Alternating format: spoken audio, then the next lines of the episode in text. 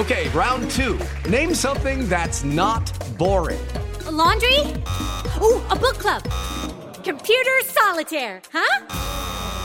Ah, oh, sorry, we were looking for Chumba Casino. That's right. ChumbaCasino.com has over 100 casino style games. Join today and play for free for your chance to redeem some serious prizes. ChumbaCasino.com. No purchase necessary. Full prohibited by law. 18 plus terms and conditions apply. See website for details. Tecnologia e seu impacto na sociedade. Digital de tudo. Digital de tudo. Com André Miceli.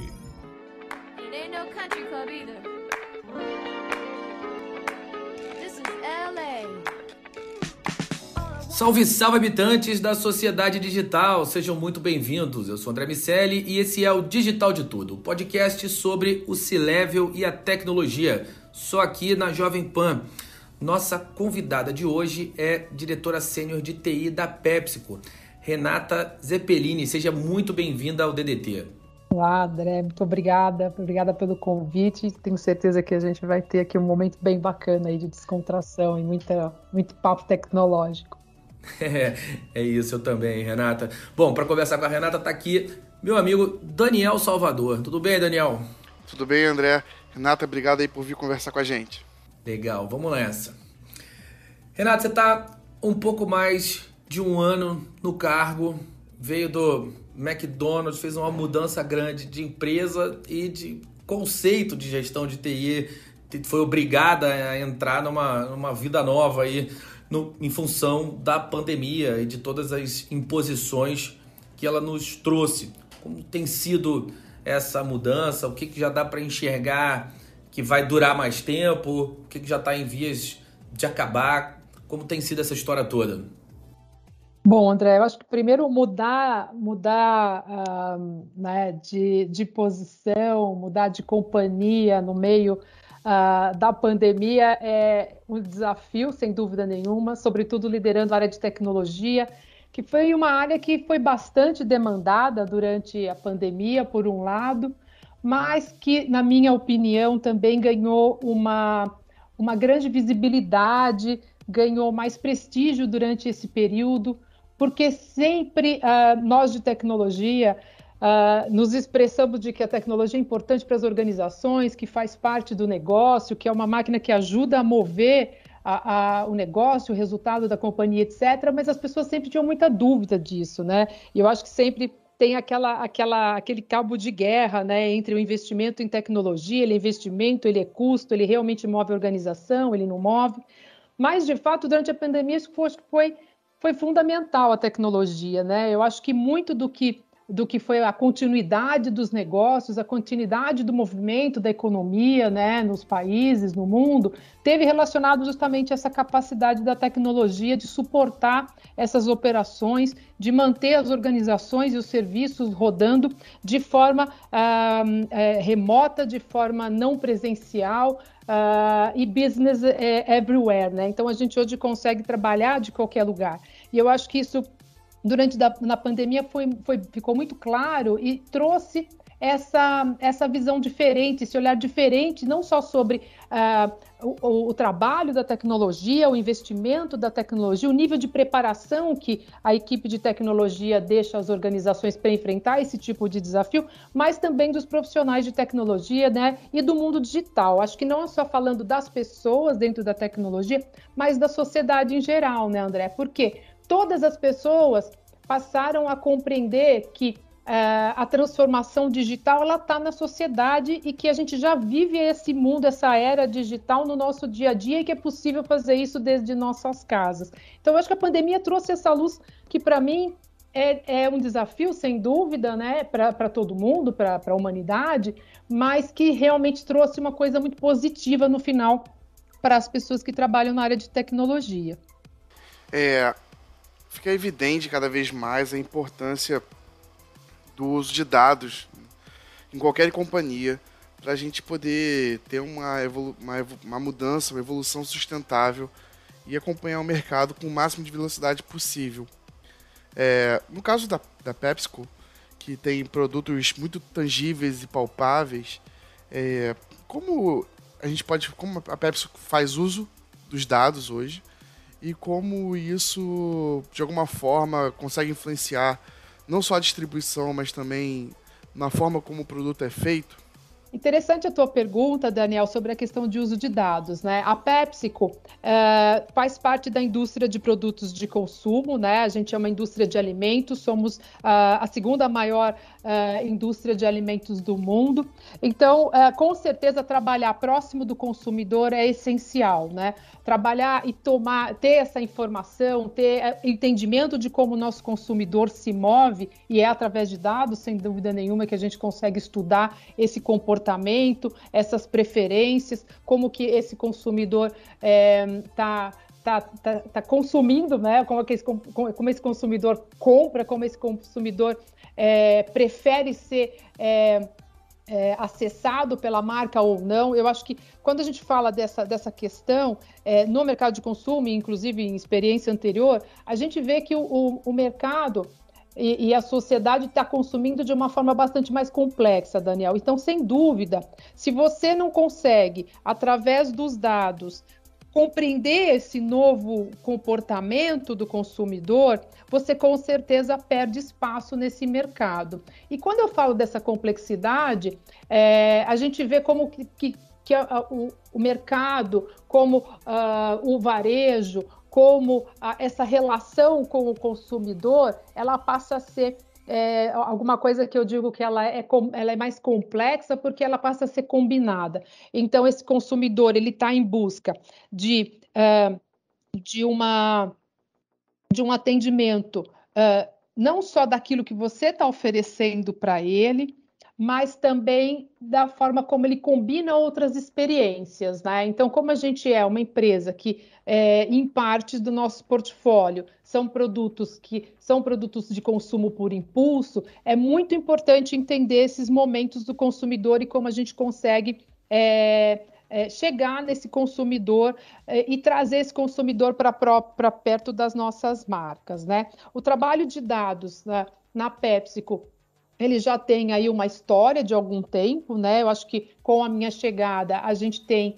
uh, trazido uma visão muito mais de revisão das plataformas de dados, da forma como a gente vai trabalhar com esse analytics e essencialmente como que a gente se conecta ao ecossistema de consumo. Então, quando você fala hoje dos grandes marketplaces, né? Sejam marketplaces é, que estão aí apoiados no varejo, no varejo é, de, de, alimentos, no supermercado, sejam marketplaces tão diferentes como, por exemplo, as plataformas de restaurantes, né?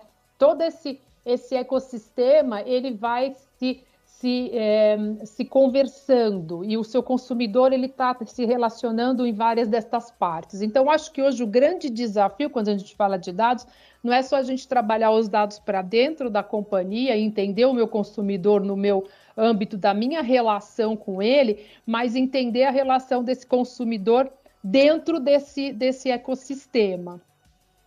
Acho que faz, acho que faz muito sentido, Renato, quando você fala sobre esse entendimento é, do formato de consumo em geral, não, não apenas é, da compra como você, como você disse também, mas do, do uso mesmo. Ah, e aí a gente sabe que essa, essa demanda por, por uma experiência tem sido modificada e que a TI tem ajudado a, a integrar físico e digital nesse contexto. Ah, ainda mais né, um outro caso que acabou sofrendo um impacto grande da pandemia, né? nesse período de pandemia. A sociedade já vem se modificando de uma forma ah, muito intensa nos últimos anos e, evidentemente, é, esse foi mais um ponto de aceleração ah, ao longo desses quase dois anos já agora. Então, as empresas precisam adequar a mensagem, precisam adequar é, o, o, o, formato e, e, e esse alinhamento entre físico e digital ele é cada vez mais importante porque essas fronteiras estão mais tênues. Ah, como a TI tem ajudado nessa integração da experiência? É, isso, isso é bastante desafiador, né, André? O tal do digital, como muita gente fala, né? Acho que já tem até Sim. um termo para isso, né? É, e eu acho que o digital ele vem sobrepondo sobre a discussão de omnichannel, né? Porque no fundo, no fundo, eu até acho que as pessoas não querem ter uma omni experience, né? Eu acho que a pessoa, quando ela está no mundo físico, o consumidor está no mundo físico, ele espera ter um tipo de experiência que não necessariamente é que ele espera no digital. Mas eu acho que com certeza, quando você fala do, da, da, cadeia, né, no end-to-end, -end, ou seja, como que eu, que eu consigo fazer com que esse, é, esse, essa, essa, esse desejo de conveniência ou essa necessidade desse consumidor seja, um, seja atendido, você está falando de coisas diferentes. Então, com certeza, como é que eu entendo o movimento desse consumidor no mundo físico, como ele consome na loja física, ou quando ele está num momento uh, de lazer, ou ele está num momento onde que realmente ele ele está fora da casa dele, né? E eventualmente ele precisa desse contato físico com o seu produto, seja através de um grande festival, seja através uh, de uma uh, de estar tá realmente é, num momento de lazer, num parque, encontrar esse produto, uh, ou seja, realmente na sua casa. Né? E aí, quando você vai para esse lado mais digital, e, é, e na era da conveniência, a gente vê que as pessoas não necessariamente querem ser atendidas mais rapidamente, as pessoas querem ser atendidas quando elas querem ser atendidas, quando é mais conveniente para elas. Então, o que, o que acaba acontecendo é que essa convivência do físico e do digital, ele gera uma complexidade maior e não quer dizer que você tenha que atender da mesma maneira. Né? O grande foco aqui é você entender o seu consumidor e o que é conveniente para ele. E isso torna realmente a equação bastante mais complexa, né, André? Porque vamos combinar o que cada um espera de, de o que cada um entende de conveniência é bastante diferente, né? Perfeito, Renata. Acho que as colocações foram muito bem feitas mesmo. Eu queria fazer uma retrospectiva um pouco aqui na, na sua jornada, na sua carreira. É, você teve uma, uma, origem, de fato, já em tecnologia. Alguns dos convidados de tecnologia têm origens diversas, é curioso ver isso.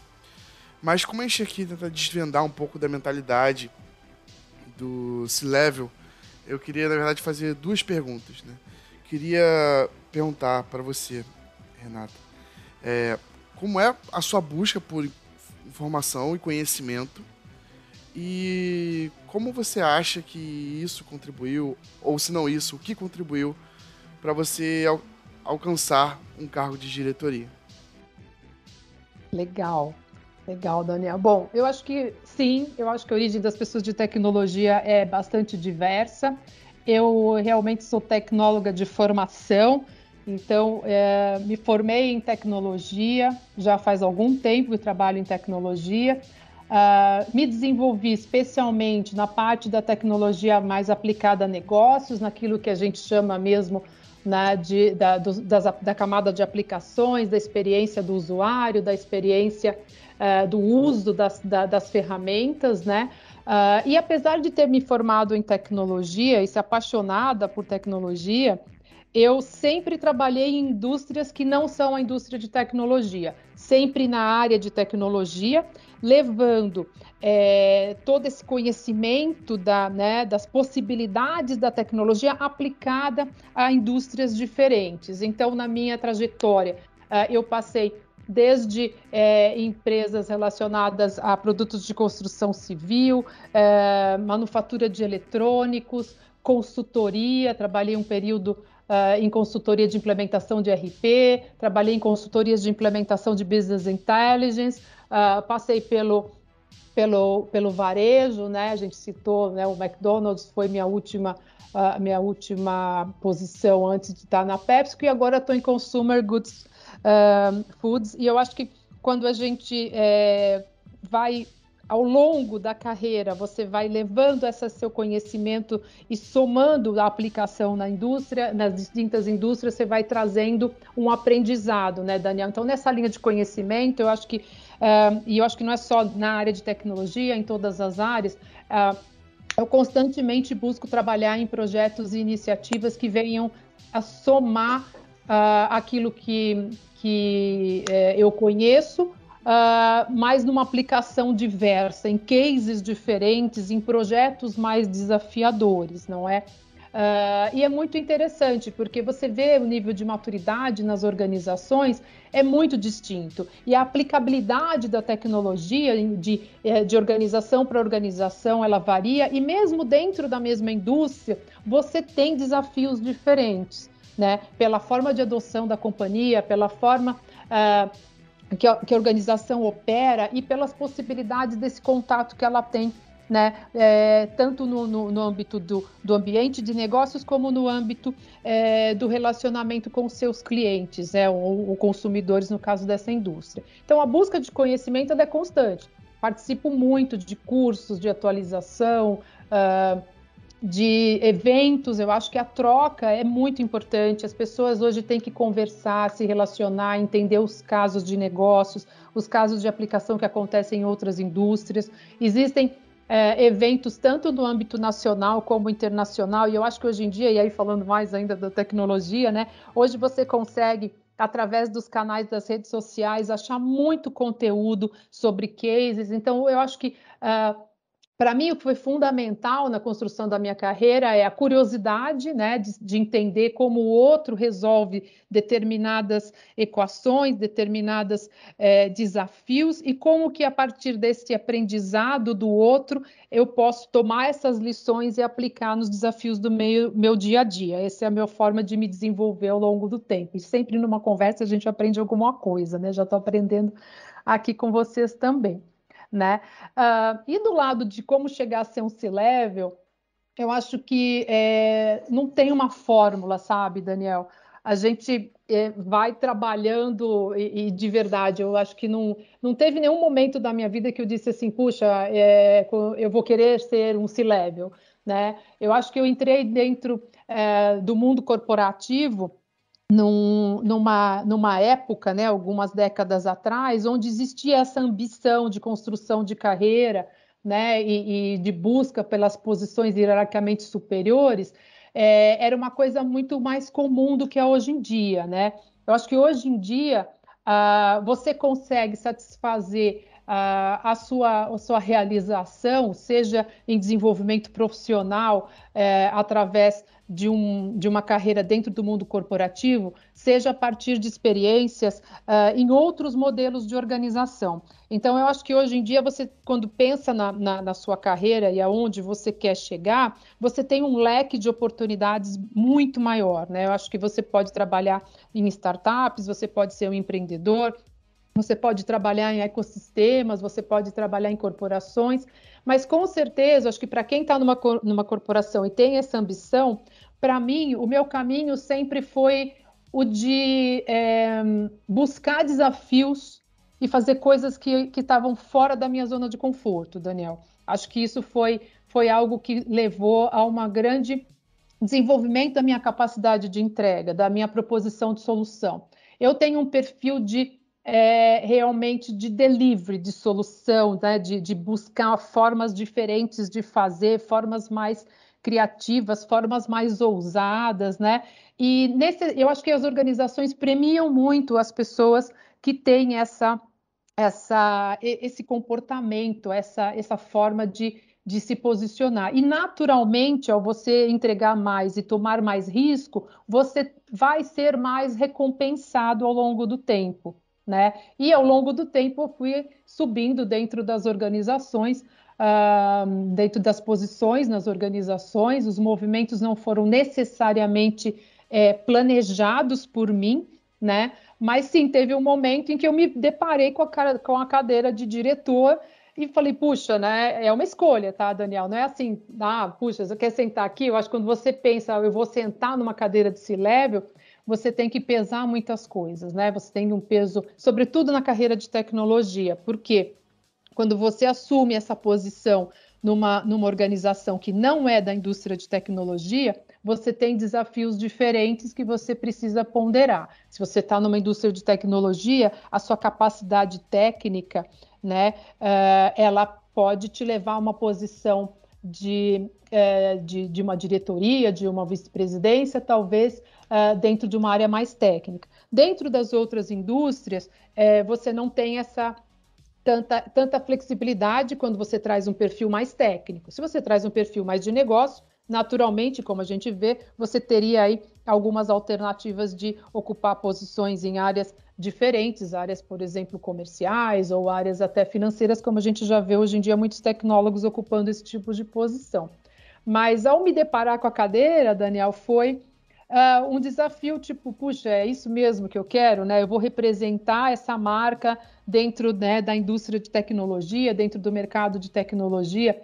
É, é uma coisa é, primeiro, é uma grande satisfação, né, depois de todo, toda uma construção de carreira chegar a essa posição, mas ela tem aí é, uma, uma, algumas responsabilidades também que você precisa levar em conta. Então, é um processo de escolha, né, não, não é natural, mas se preparar sempre e buscar desafios, buscar entregas diferentes, sair da sua zona de conforto, para mim é uma fórmula que definitivamente pode levar você a se tornar um C-level.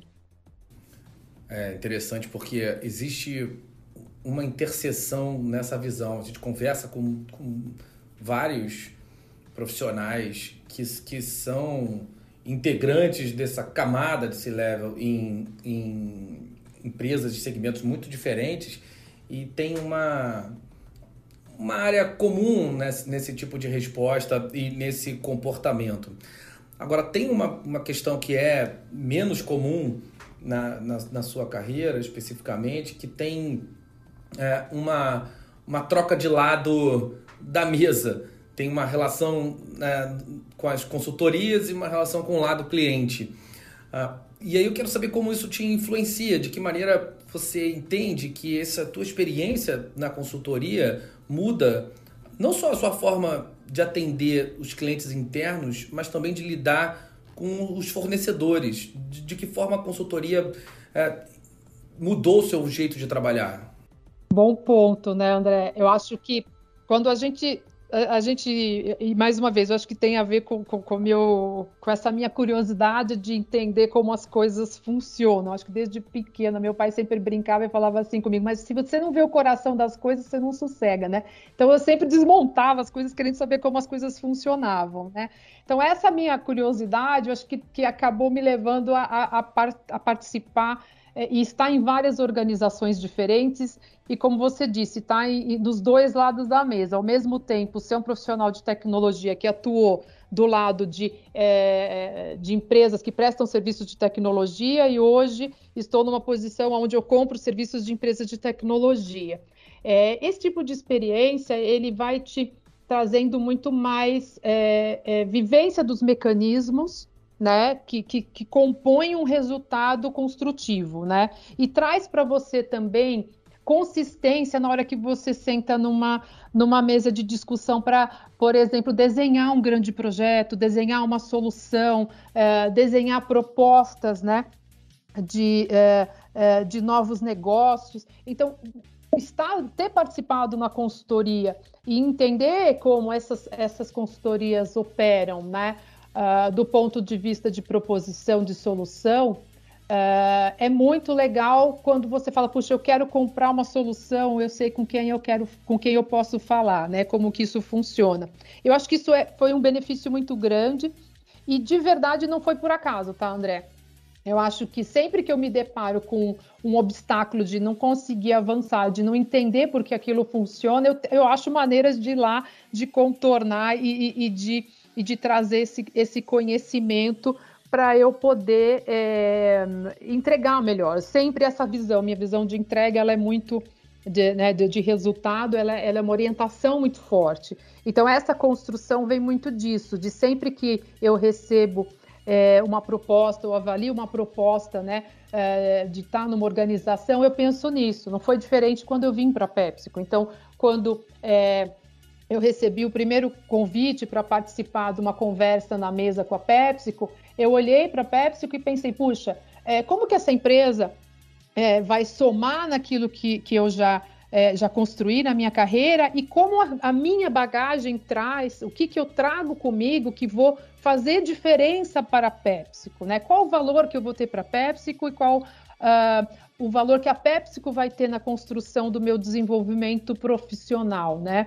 Uh, e até mesmo pessoal. Então, eu acho que esse é, um, é uma abordagem que eu sempre é, uso quando eu olho para essas proposições. E no final das contas, eu acho que quando a gente começa a ouvir o convite e a gente fala sim para continuar num processo desses, né?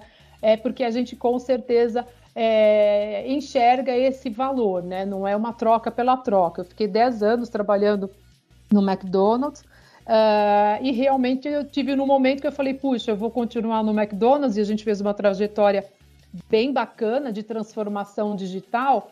Tem muitas coisas por fazer e esse é um mercado que está realmente muito dinâmico e acelerado, mas quando você olha uma proposição numa indústria diferente, como a indústria de alimentos, especialmente o desafio da PepsiCo, para mim brilhava os olhos. Eu falei, puxa vida, a minha capacidade é, e a minha formação e o meu conhecimento podem fazer com certeza uma grande diferença para essa organização. E aí é um lado meu muito de colaboração, sabe, André? Eu acho que quando você vê que aquilo que você traz faz diferença para o outro, né? Seja uma organização, seja uma equipe, seja né, pessoas que estão com você naquele desafio, é sensacional, né? Traz um lado de, de, de gratificação pessoal muito grande. Oi, Renata, perfeito. Para a gente encaminhar aqui para fechar o programa, eu queria entender um pouco mais sobre o que, que você visualiza de futuro, tendo em vista todas as tecnologias que não param de chegar, com uma adesão cada vez mais rápida. É, pode. Não, não sei se tudo se encaixa para PepsiCo, é, ou se você vê que se, as coisas se encaixam para PepsiCo, mas, por exemplo, a cada vez maior adesão de criptomoedas, NFTs, é, metaverso, blockchain. Como é que você vê, não exatamente essas tecnologias, mas você vê é, essa adaptação, essa adesão por parte da PepsiCo? Bom, Daniel, é, essa pergunta é, ela é uma pergunta, como se diz, capciosa para responder, né? A evolução da tecnologia, é, a evolução da tecnologia, ela está aí, né? Eu acho que é, eu vejo muitas vezes algumas organizações com uma sede muito grande, né, de é, de tomar a tecnologia pela tecnologia. Uh, e de verdade, Daniel, eu acho que no fim das contas, o importante é você entender que a tecnologia é uma ferramenta que, através dela, você vai realmente proporcionar resultados diferentes para determinada operação, para determinado relacionamento, para determinada é, é, negociação para determinado posicionamento de uma organização.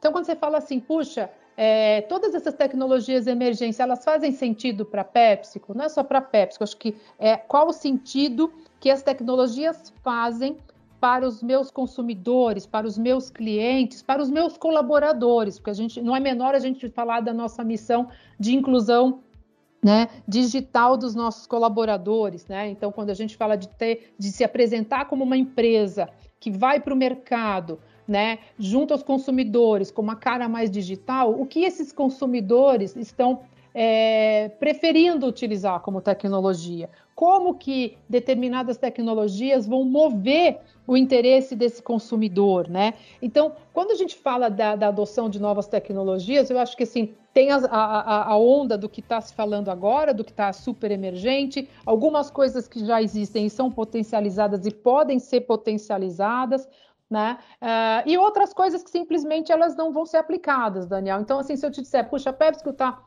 vai mergulhar no metaverso, né? Eu acho que a pergunta é um pouco diferente, é o meu ecossistema vai fazer o que, né, com essa tecnologia?